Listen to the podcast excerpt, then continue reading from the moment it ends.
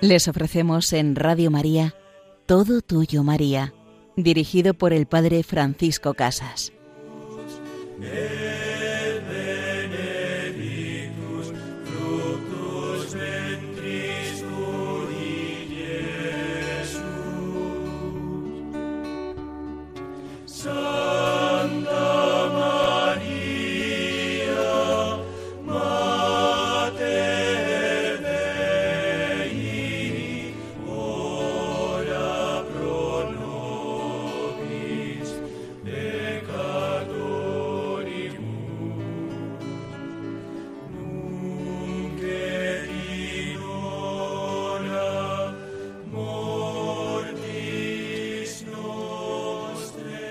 Ave María, llena de gracia, muéstranos el fruto bendito de tu vientre, muéstranos a Jesús, a Jesús que naciendo en Belén se nos ofrece a cada uno de nosotros para que lo acojamos, para que despierte en nosotros el deseo de imitarlo, el deseo de vivir en la humildad, en la pobreza, en la sencillez, para llenarnos todos de Dios.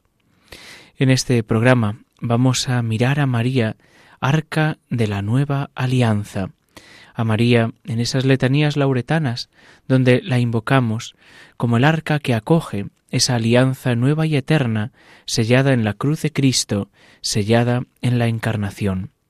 Y en la segunda parte de nuestro programa nos acercaremos al beato Juan Duns Scoto y a su defensa de la Inmaculada Concepción de la Virgen María.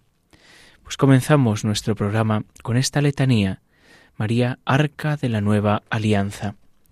Todos los personajes más ilustres, los más notables sucesos y las cosas más nobles del Antiguo Testamento eran figuras de los acontecimientos y de los personajes del Nuevo, como nos enseña el apóstol San Pablo en la primera carta a los Corintios. Por eso representaban a Cristo principalmente, a su Iglesia y a María su Madre. Así, eran figuras de ella el arca de Noé, el arca de la alianza, y ese arca de la alianza fue construida por Moisés bajo el diseño dado por Dios. Él mismo eh, lo construye. Era una caja que medía uno metro con veinticinco de largo y cinco metros de alto y otro tanto de ancho, hecho de maredera incorruptible, forrada por dentro y por fuera con láminas de oro, con una cubierta llamada propiciatorio, hecha de oro macizo, y con dos querubines que cubrían el arca con sus alas extendidas. En ella se conservaban las tablas de la ley, mediante dos barras cubiertas de oro que pasaban a través de cuatro anillos, también de oro, puestos en los ángulos, era llevada por los levitas, según narra el libro del Éxodo en el capítulo 25. Consideremos que para nuestra edificación y gozo las principales semejanzas entre el arca de la alianza y María Santísima pueden ser las siguientes. El arca simboliza la firmeza y la constancia de María en la práctica de las más singulares y excelsas virtudes que poseía desde el primero hasta el último instante de su vida. Firmeza y constancia que brillaron de modo particular en los días del martirio. Qué lecciones para nosotros. El arca estaba forrada por dentro y por fuera de oro purísimo y simbolizaba a María, llena de todas las virtudes, especialmente del amor a Dios y a la humanidad, que es la más preciosa de todas las virtudes, como el oro es el más precioso de los metales. El arca era la mayor gloria de Israel. Dios residía en ella. Desde ella daba sus respuestas y daba a conocer al pueblo su voluntad. La Virgen Santísima es después de Dios la gloria y la alegría de la celestial Jerusalén y de la Jerusalén terrestre, la Santa Iglesia. El arca tenía dos querubines. María en el cielo está cortejada por todos los coros angélicos como reina de los ángeles. El arca de la alianza tenía el propiciatorio que cubría el arca y era de oro purísimo, y sobre el propiciatorio, entre las alas de los querubines, habitaba Dios. En el seno virginal de María puso Dios su sede por la divina obra de la Encarnación, y por este motivo ella es nuestro propiciatorio, nuestra medianera de gracias ante su Hijo Divino. El arca guardaba las tablas de la ley, un vaso con el prodigioso maná y la vara de Aarón que floreció milagrosamente en señal de que Dios lo elegía para sumo sacerdote. Las tablas de la ley, monumento de la sabiduría de Dios, figuran la sabiduría de María Santísima, profunda conocedora y perfecta ejecutora de la ley divina. La vara de Aarón, símbolo de autoridad, indica el soberano poder que Dios confirió a María de conceder gracias y de regir, sujeta a su divino Hijo, la Santa Iglesia. El maná milagroso, alimento celestial dotado de todo sabor, nos recuerda la dulzura y la incomparable bondad de la Madre de Dios, tanto para los justos como para los pecadores. En resumen, en el arca nos place ver especialmente el símbolo de María Inmaculada, que concibió al Verbo de Dios y lo dio a luz de modo inefable. Esta arca mística fue también construida bajo el diseño divino. San Bernardo la llama escogida y conocida desde toda la eternidad por el Altísimo para que fuese un día su madre. Esta mística arca fue preparada para ser la sede de la sabiduría increada, el tabernáculo de aquel que por su encarnación es la alianza sublime entre Dios y los hombres, de la alianza especialísima entre el amor infinito y eterno de Dios y la humanidad pecadora redimida por el Verbo divino, una encarnación redentora. El seno purísimo de María, como arca de la alianza por su trascendental palabra, hágase en mí, nos dio a Jesucristo que es el camino, la verdad y la vida. María aparece así como ese arca precioso a imagen de la del Antiguo Testamento, como quien conserva todo en su corazón, como aquella que guarda el mayor tesoro de la humanidad, que es a Jesucristo durante nueve meses en su vientre, y después, durante toda su vida y también en esos nueve meses, guardaba todo, meditándolo en su alma, meditándolo en su corazón también nosotros somos invitados a ser arcas de esa alianza cuando recibimos la comunión en la Santa Misa. Nuestro Señor Jesucristo entra en nuestra alma y allí habita, allí quiere morar con el Padre y el Espíritu Santo, para darnos su gracia, para transformar nuestro corazón, para que caminemos con esperanza. Pues demos gracias al escuchar esta canción a María, demos gracias a María por ser nuestra Madre, Demos gracias a Jesucristo, pues nos la entrega toda pura, llena de gracia, inmaculada. Que ella siempre nos muestre a Jesús, ella que nos lo entrega en Belén, nos lo entrega hecho niño, un día nos ayude también, como ahora, cada día en la Eucaristía, a ofrecerlo en el altar, a ofrecernos con él en su santo sacrificio.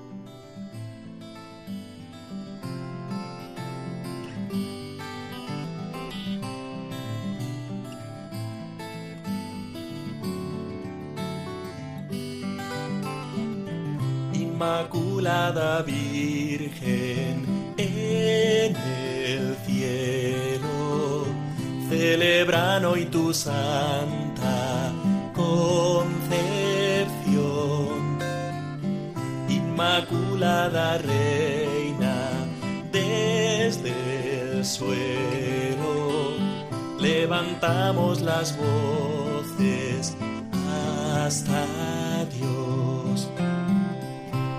Inmaculada Madre, mi consuelo, desde la tierra canto esta canción, lo que tu Hijo divino hoy te deseo, en su espíritu elevo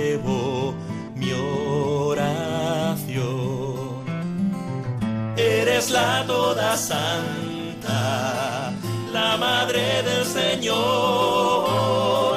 eres la Inmaculada Concepción. Tú la llena de gracia ante el trono de Dios, ejerces poderosa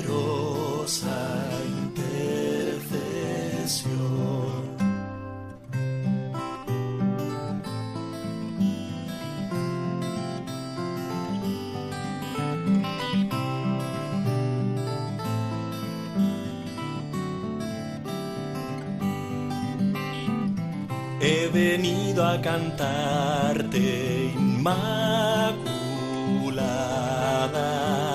porque en ti se recrea el Salvador.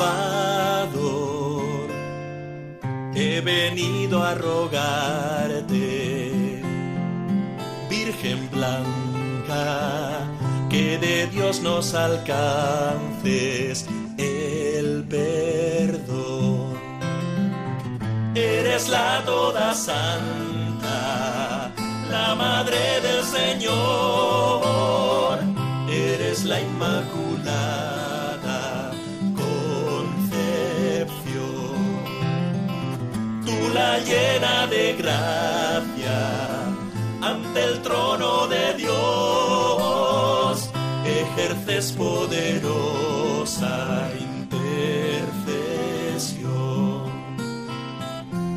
ejerces poderosa intercesión.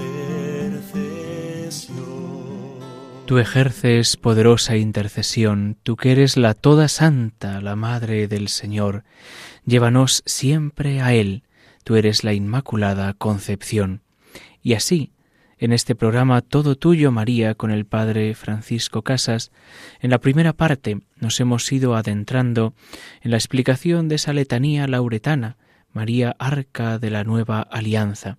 Y en esta segunda parte, continuando con lo que hemos escuchado en la canción que María es Inmaculada, es la Toda Santa, es la Madre de Dios, nos vamos a acercar a la vida, a la obra del beato Juan Duns Coto, este hombre, este gran teólogo, que defiende la concepción inmaculada de María. San Juan Pablo II aprobó el culto a este beato el 20 de marzo de 1993. Duns Scoto nace en Escocia hacia el año 1265 y entró en la Orden de los Hermanos Menores hacia el 1280. Fue ordenado sacerdote y completó sus estudios en la ciudad de París.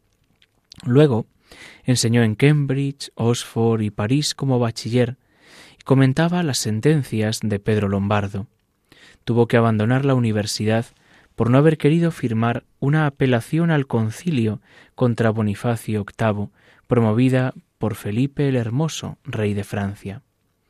Regresó allí el año siguiente para obtener el doctorado con una carta de presentación del ministro general de la Orden, el padre Gonzalo Hispánico, que había sido su maestro, en la cual lo recomendaba como plenamente docto, sea por la larga experiencia, sea por la fama que ya se había extendido en todas partes, de su vida laudable, de su ciencia excelente y del ingenio sutilísimo del candidato.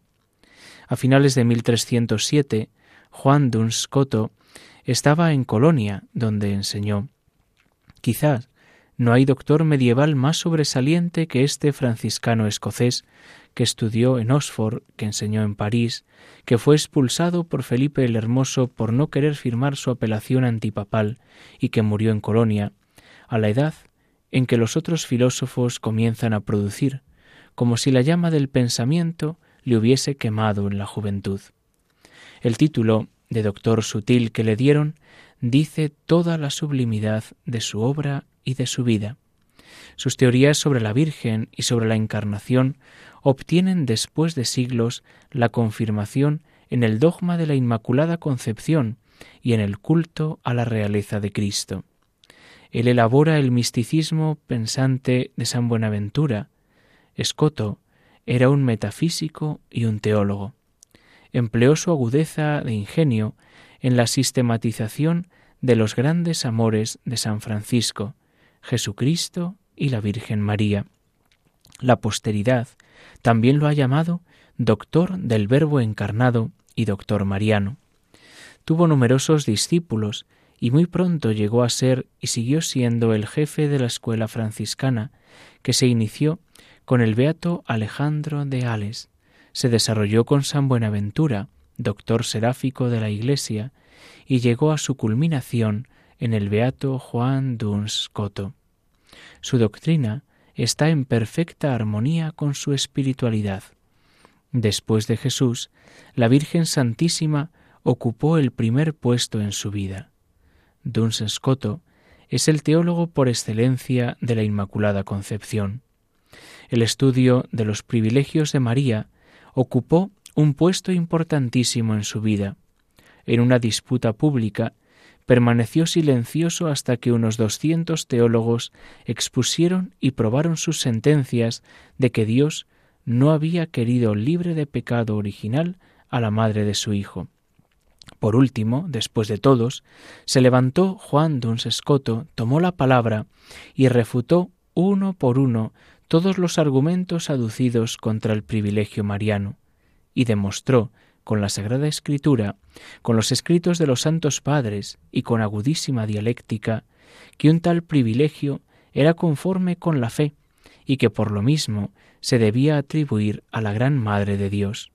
Fue el triunfo más clamoroso en la célebre Sorbona, sintetizado en el célebre axioma podía, convenía, luego lo hizo, potuit, decuit, ergo fecit. En Colonia, donde enseñaba, murió el 8 de noviembre de 1308. Este fue Juan Duns Escoto, un hombre valiente, un enamorado de Jesucristo, que fue capaz con la luz de Dios de cumplir aquello que el Señor nos dice en el Evangelio. No tengáis miedo, porque yo os pondré palabra en vuestra boca a la que no podrá hacer frente ningún enemigo vuestro. Y así él lo vivió, defendiendo la vida de María, defendiendo su concepción inmaculada. Profundicemos un poquito más en su obra y en la defensa de este dogma futuro de la Inmaculada Concepción. Para los teólogos de la escuela franciscana, la encarnación del Verbo es la obra máxima, la obra maestra absoluta de la Trinidad. Dios la quiso por sí misma, por su intrínseca bondad suma, es decir, la quiso de manera absoluta, sin estar condicionada al probable pecado de Adán. En ese sentido, sostienen los seguidores de Escoto, aunque Adán no hubiese pecado, el Verbo divino se habría encarnado. La Santísima Trinidad, efectivamente, al decretar la difusión de su amor fuera de sí mediante la creación, ha querido ante todo la encarnación del Hijo, y todo el resto de la creación lo ha querido, porque ha querido la encarnación. Y añaden los franciscanos, como el mismo idéntico decreto con el que ha querido incondicionalmente la encarnación del Hijo, ha querido también a aquella que debía ser la madre del Verbo encarnado. Dicho de otra manera, Dios ha querido a la criatura sumamente amada por él, María, antes y más que a cualquier otro ser creado. La ha querido en el instante mismo en que ha querido la encarnación del Verbo.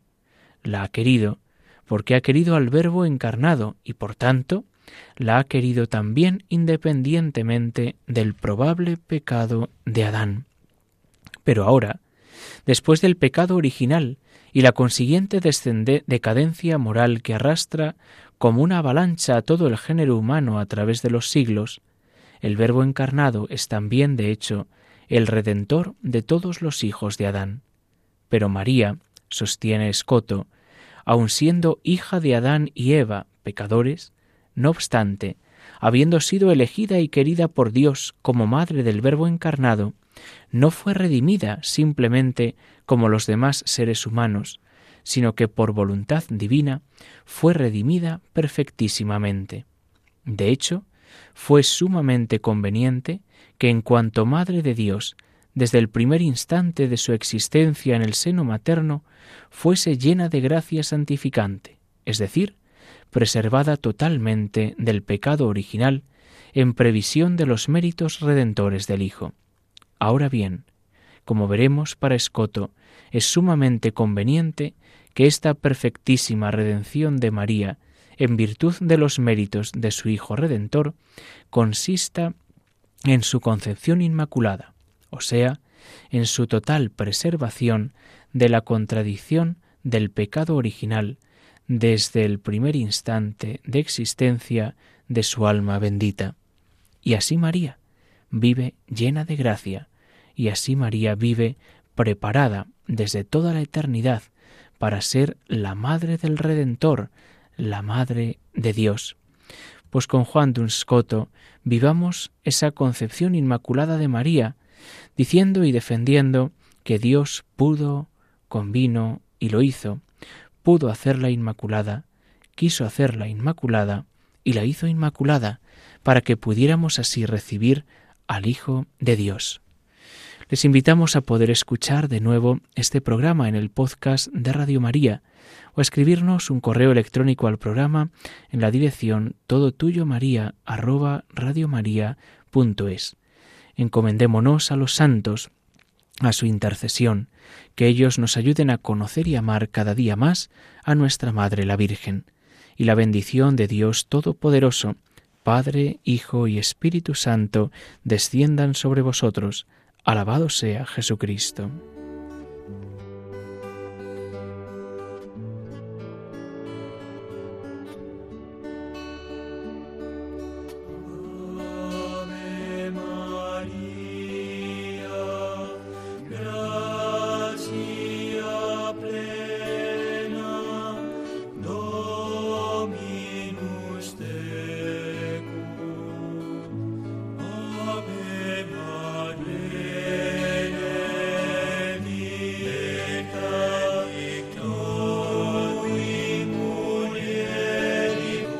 Han escuchado Todo Tuyo, María, con el Padre Francisco Casas.